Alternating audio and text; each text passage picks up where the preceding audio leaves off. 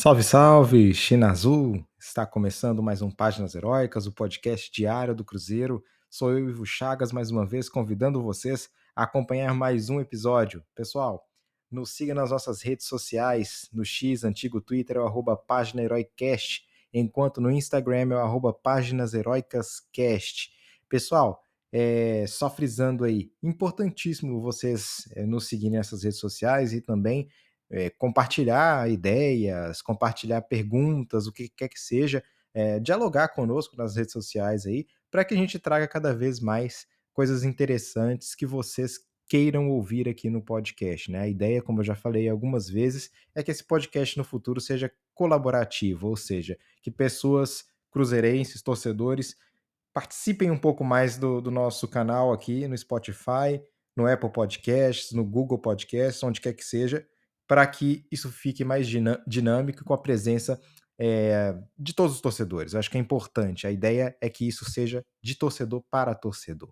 Bom, vamos falar aqui nesse episódio de pré-jogo Cruzeiro contra o Bahia, logo mais no Mineirão. Daqui a duas horinhas, mais ou menos, o jogo começa. Então, vamos falar rapidamente sobre os assuntos. Vamos falar sobre os relacionados para o jogo, curiosidades do confronto Cruzeiro versus Bahia, possível escalação e público também, para a gente vai falar mais ou menos quantos, quantos cruzeirenses estarão no estádio e palpites do GE. Tudo isso aqui hoje no nosso pré-jogo Cruzeiro e Bahia. Até mais.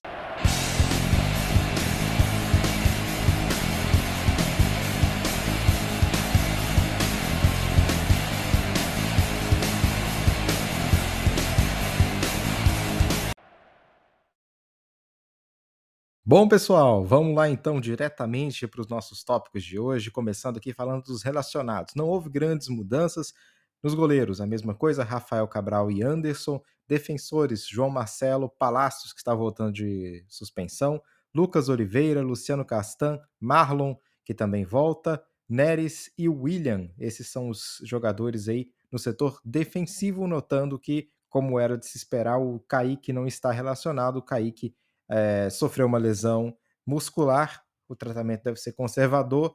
Vamos ver aí, esperemos que o Kaique não fique muito tempo de fora, porque jogou muito no clássico. Bom, meio-campistas: Fernando Henrique, Felipe Machado, Ian Lucas, Japa, Japa que jogou muito também naquele jogo, ou seja, se hoje precisar entrar no lugar do Marlon ou até no meio-campo, o Japa é mais do que bem-vindo, já foi testado, já ganhou casca, com certeza é, vai contribuir ainda mais para o futuro desse time do Cruzeiro. Muito bom jogador o Japa. Lucas Silva, Matheus Vital, Matheus Jussa, Matheus Pereira e Nicão. Bom, são três Mateus, Mateus, três Mateus aí no time do Cruzeiro, todos eles relacionados para hoje. No ataque, Arthur Gomes, Bruno Rodrigues, Fernando, Rafael Elias o Papagaio, Paulo Vitor e Wesley. Eu não, eu sou chato, mas eu vou falar. Paulo Vitor pelo amor de Deus, gente, dá espaço para os meninos entrar aí. Paulo Vitor não, porque vai acabar, vai acabar tendo um jogo que o Paulo Vitor vai ter que entrar. E Paulo Vitor, quando entra, não, não adiciona nada. Pô, ô Zé Ricardo, eu te elogiei no, no, no clássico. Pô, levar o Paulo Vitor para passear, para ir para o Mineirão passear, não vale a pena. Para entrar em campo é pior ainda. Então, pô, dá espaço para os moleques aí, para o Robert, para o João Pedro, quem quer que seja, o Juan Índio pô, dá espaço para os moleques. O Paulo Vitor não vai agregar nada desse time do Cruzeiro. Enfim, poucas mudanças aí nos relacionados. E aí, já emendando, vamos falar também daquilo que eu tinha prometido, né? Que é aquelas curiosidades do confronto entre Cruzeiro e Bahia. O Bahia, pessoal, para ser bem honesto com vocês, é um grandíssimo freguês do Cruzeiro. O que não significa dizer, é claro, que o Cruzeiro vai vencer esse jogo, sim, porque sim, né? A gente tem que dar o melhor de, de nós, como demos no clássico, para conseguir sair vencedores, é, para que consigamos sair vencedores do, no jogo do Mineirão. Lembrando que o Cruzeiro não venceu no Mineirão, então é a oportunidade perfeita para conseguirmos os três pontos, não por estarmos enfrentando o Bahia, mas por estarmos aí é, muito focados, né? E a partida contra o Atlético Mineiro no clássico demonstra isso. Bom, Vamos falar aqui então dos números, né? Quantos jogos na história do confronto aqui? 56 jogos, 30 vitórias para o Cruzeiro, amplo domínio, 13 empates e 13 derrotas. No Mineirão foram apenas duas derrotas, uma nos anos 90, ali, que eu não tinha contabilizado no vídeo passado, e a outra foi em 2013, que, como eu disse, um jogo comemorativo. Então o Cruzeiro não perde para o Vitória, para o Bahia no Mineirão, é... então é muito difícil isso acontecer. Empates acontecem esporadicamente, mas o certo normalmente é o Cruzeiro vencer no Mineirão. Esperemos que dessa vez aconteça o que normalmente acontece na história desses confrontos, que é uma vitória do Cruzeiro. E vamos falar de vitórias, né? Vamos falar das duas maiores goleadas do Cruzeiro nesse confronto, que também são as maiores goleadas do confronto. Em 93, o Cruzeiro meteu 6 a 0 no Bahia, no Mineirão, e os gols, cinco deles foram marcados por uma pessoa aí. Aliás, antes disso, eu vou falar aqui sobre os maiores artilheiros desse confronto, porque se eu falar mais sobre os, as goleadas, eu vou entregar. Bom, os três maiores artilheiros desse confronto, vou começar pelo terceiro. É o Marcelo Ramos, marcou quatro gols o Marcelo Ramos nesse confronto. O Marcelo Ramos, que é baiano, jogou no Bahia, jogou eh, em várias equipes. Acho que jogou no Vitória também, não tenho certeza, mas no Bahia tenho certeza que ele, que ele jogou. Vou até dar uma olhada aqui para ver se o Marcelo Ramos jogou no Vitória, mas eu acho que não. Acho que ele só jogou realmente no Bahia. E ele é um, um, um ídolo lá no, no Bahia, né? Jogou, jogou no, ah, jogou no Vitória também. Jogou pouco no Vitória, mas começou sua carreira no Bahia, depois veio para o Cruzeiro e aí rodou PSV, Nagoya, São Paulo, Palmeiras, voltou para o Cruzeiro, mas jogou em 2005 no Vitória. Não foi uma passagem marcante do artilheiro Marcelo Ramos lá no Vitória, mas jogou lá sim. Ele é muito identificado com o Bahia, né? Ele é torcedor do Bahia e do Cruzeiro, como é óbvio, né? Mas lá na Bahia ele é torcedor do Bahia. Bom, mesmo assim, todos esses quatro gols do Marcelo Ramos foram marcados quando ele estava jogando pelo Cruzeiro. Depois temos o Alex, que marcou cinco gols, todos eles em um só jogo, se não me engano, ou foram quatro em um só jogo em, dois, em, em um 2003, que nós vamos falar desse jogo. Foram quatro. Foram quatro num só jogo em 2003, vamos falar sobre esse jogo. E o maior artilheiro desse confronto é exatamente Ronaldo Nazário, o nosso Ronaldo, o dono da nossa SAF, que inclusive mandou, postou uma mensagem hoje no Twitter apaziguando a situação. Ainda espero que ele fale novamente sobre aquele episódio para aparar todas as arestas, mas essa mensagem já foi bastante interessante. Ele disse que nada nem ninguém é maior que o Cruzeiro, e quando ele fala nem ninguém, ele se inclui, né? Eu acredito que tenha sido essa esse o intuito dele. E aí, o Ronaldo, com seis gols marcados, é o maior artilheiro da história desse confronto. No pelo Bahia foram três gols do Talisca, do Fael e do Cláudio Adão. Foram os três os jogadores que mais marcaram gols pro Bahia nesse confronto. E aí as maiores goleadas, a primeira delas no Mineirão, 6 a 0 Cruzeiro no Bahia em 93, cinco gols do Ronaldo e em 2003, como já havia referido, o Cruzeiro goleou por 7 a 0 com quatro gols do Alex. E o torcedor tricolor baiano odeia, é, é, muitos odeiam o Cruzeiro devido a esse jogo, né? Eles têm muita mágoa com esse jogo, porque o Cruzeiro já era campeão e o Bahia lutava para não cair. E aí a, a, o Cruzeiro lá na Fonte Nova, né? Esse jogo foi na Fonte Nova, foi na Bahia. O Cruzeiro passou o trator por cima do Bahia, o pessoal ficou muito sentido.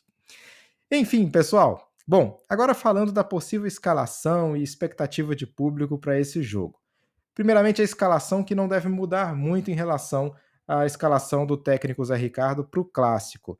Somente a lateral esquerda, por motivos é, óbvios, né? O, o, primeiro que o Kaique não era o titular, o titular era o Marlon. Acredito que mesmo que o Kaique tivesse em condições, o Marlon se manteria titular, pelo menos por enquanto. Eu acho que se o Kaique continuar jogando essa bola, as coisas podem mudar.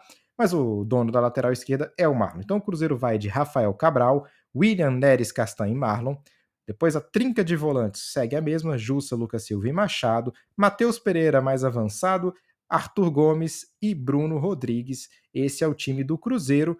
Acredito também que o Rafael Papagaio entre no, ao longo do jogo, como aconteceu na partida contra o Atlético Mineiro no Clássico. Bom, pessoal, é, ingressos vendidos. É, pelas publicações oficiais, 35 mil ingressos foram vendidos, mas aparentemente a carga total de 40 mil foi esgotada, o que significa dizer que nós teremos ali um pouco menos de 40 mil, provavelmente, torcedores no estádio hoje, o que é um número fantástico, dado que é uma quarta-feira e é um jogo contra o Bahia, com todo respeito ao Bahia, não é assim é uma equipe de primeira prateleira no futebol brasileiro, portanto, é um número expressivo e demonstra mais uma vez a força dessa torcida, que a torcida está fechada com o Cruzeiro, não importa o que aconteça, está é, fechada. E a gente espera que o que vai acontecer aqui, mais uma vez, hein? Da última vez deu sorte. Tô animado para esse jogo contra o Bahia também, a gente vai sair com a vitória. Vamos ganhar do Bahia hoje no Mineirão, tirar o cabaço do Mineirão aí, pelo amor de Deus, passar, passar essa nhaca de não ganhar no Mineirão, porque para ganhar, para ser um time vencedor, para ser um time é, que, que almeja alguma coisa, e pode ser almejar ficar na Série A, almejar uma Sul-Americana, é possível, aliás, é impossível fazer isso sem conseguir vencer no seu próprio estádio. E o Cruzeiro, historicamente, é um time difícil de ser batido no Mineirão e isso não pode mudar. Bom, e agora, pessoal, vamos falar aqui daqueles palpites do GE, né, que é aquela coisa interessante, mas é boba ao mesmo tempo, porque não significa nada, mas é, pela primeira vez em muito tempo, o Cruzeiro, entre aspas, vence nesses palpites. Por uma margem apertada, é verdade, 3 a 2 e aí vem com a vitória do Cruzeiro, Alex Escobar, o espião estatístico, e o espião é o, é o líder desse povo todo aí, então, olha, pelo menos o líder votou no Cruzeiro, Henrique Fernandes também. Foram três votos a favor da vitória do Cruzeiro. Vitória do Bahia, Carlos Mansor e Richarlison. E um empate, eh, Felipe Diniz e Thiago Medeiros. Fechar com aquele recado de sempre, é, seguir nas redes sociais, mandem perguntas. Várias pessoas estão mandando perguntas e sugestões ao longo dessa semana, o que é super importante. E pessoal, é isso. Cabeça tranquila, vamos vencer, vamos ganhar mais três pontos e aí, quem sabe, respirar um pouco melhor para que nós é, consigamos ir para esses jogos importantíssimos fora de casa contra Fortaleza e São Paulo com outro ânimo, com outro ímpeto e quem sabe pontuar nesses dois jogos aí seria um mundo realmente de sonhos para o Cruzeiro eh, pontuar nesses dois jogos fora de casa, quem sabe ganhando um deles, seria maravilhoso e nos afastaria de vez dessa zona é, do rebaixamento que a, tanto nos atrapalha. Eu queria falar até de um boato que surgiu aí em relação a um jogador do Goiás que poderia vir, mas eu decidi não falar sobre contratações nesse momento. Eu acho que não é o momento de discutir isso, não é o momento de falar de jogadores, não é o momento de trazer coisas que foram ventiladas. Eu acho que o momento agora é a gente realmente é, focar na, no que a gente tem que focar, né? Que é a manutenção, que é continuar na Série A e quem sabe depois desse objetivo já conquistado, pensar numa Sul-Americana, pensar em algo ainda maior. Então, pessoal, é isso. Muito obrigado. Boa sorte pro jogo de hoje. A gente vai vencer. E é isso. Abração a todos vocês e saudações celestes.